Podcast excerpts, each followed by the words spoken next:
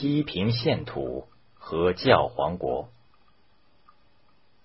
在现今意大利的首都罗马，有一个叫梵蒂冈的教皇国，它是一个城中之国，仅占地零点四四平方公里，是世界上最小的国家。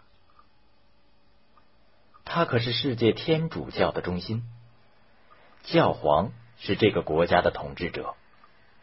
别看它现在只是弹丸之地，在中世纪。教皇国可是意大利中部的一个不算小的国家，它的起源要追溯到公元八世纪。当时的法兰克国王矮子批评，把意大利中部的一大块土地赠送给罗马教皇。不久以后，就形成所谓的教皇国。早在公元五一一年。法兰克国王的创始人克洛维去世了。他在世时热切的盼望能有儿子，去世时却又嫌儿子太多。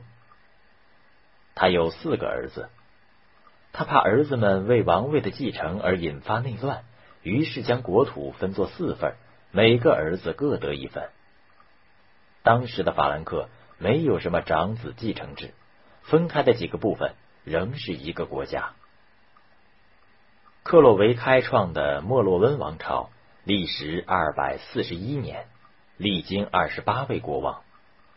每代国王死后，都继承了克洛维定下的老规矩：国土由儿子均分。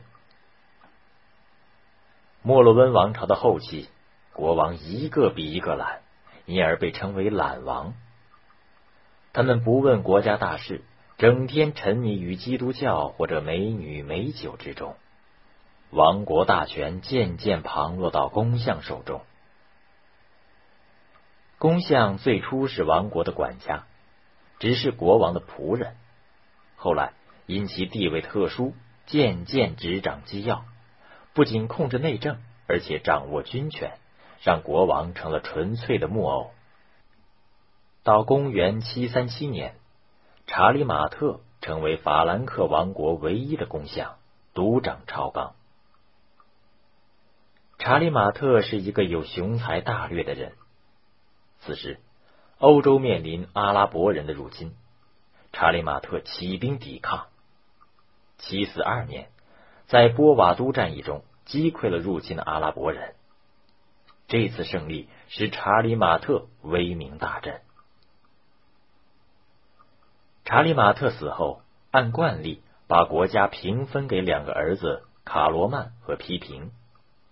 这卡罗曼是个虔诚的基督徒，没过几年就看破红尘，放弃统治权，到修道院做修士去了。整个法兰克王国便落到批评一人手里。这批评就是历史上大名鼎鼎的矮子批评。这时，法兰克名义上还由克洛维建立的莫洛温王朝统治，批评只是公相。他深知，要想名正言顺的登基称王，教会的支持不可缺少。事情竟有这般巧合：那边罗马教皇受到北部伦巴底人的侵扰，迫切希望批评能伸出援手，将伦巴底人赶出教皇辖地。双方互有所求，一拍即合。公元七五一年。矮子批评遣使臣去见教皇。使臣见过教皇后，神态怪异的问教皇：“现下既有手握大权之人，又有自诩为王却绝无实权之人，此二人中，谁应该称王？”教皇闻听此言，立刻心领神会，但却在故作沉吟之后，才答道：“掌握实权的来当国王。”要比虚拥王位而无实权的为好。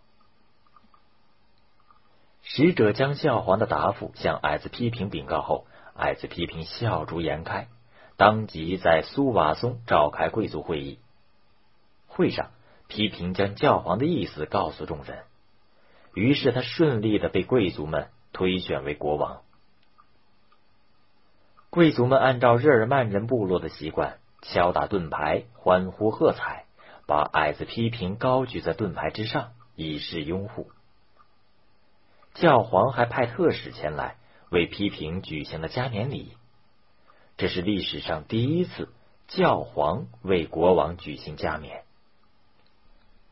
矮子批评将莫洛温王朝的末代国王削发为僧，从此法兰克王国开始了一个新的王朝——加洛林王朝。这是发生在公元七五一年的事。批评在教皇的支持下当上法兰克国王，当然，他也没有忘记报答教皇，在公元七五四年、七五六年两度出兵意大利。大败伦巴底人，逼其交出了以往侵占去的土地。为了感谢教皇对自己即位活动的支持，矮子批评随即将这些地域慷慨的赠送给了教皇。这便是流传史册的批评献图。教皇于是以此为基础，在意大利中部建立起政教合一的教皇国。教皇国。便是今日梵蒂冈城国的前身。然而，批评献土却引起了东罗马帝国的抗议。建都拜占庭的东罗马帝国向来自认为是古罗马帝国的当然继承者，提出批评应该将意大利中部领土归还拜占庭。罗马教皇为了确保得到领土的合法性，竟然伪造了一封罗马皇帝君士坦丁大帝的书信。这封写于公元四世纪的信中称，君士坦丁大帝忽然得麻风病，宫廷祭司对皇帝说，必须用儿童的热血洗澡才能治愈这种病。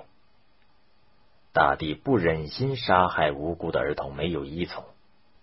有一天，君士坦丁梦见天主告知他，只有接受基督教会洗礼才能除病。他决定试验一番。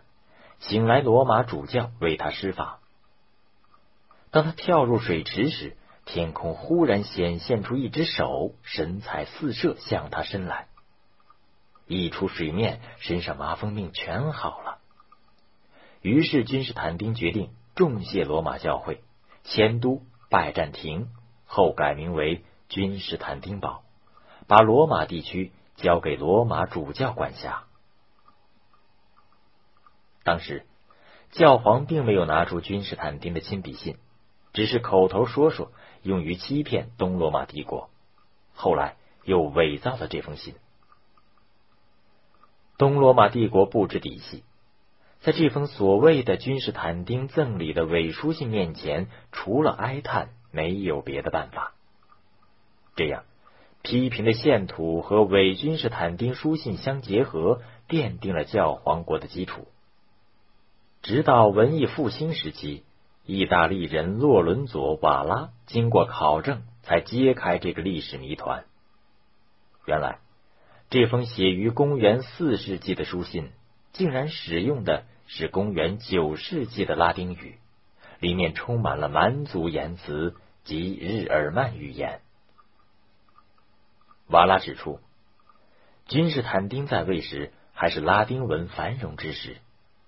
在这个学术时代，怎能写出野蛮人的言辞？显然，书信是伪造的，是教皇用来欺骗世人的。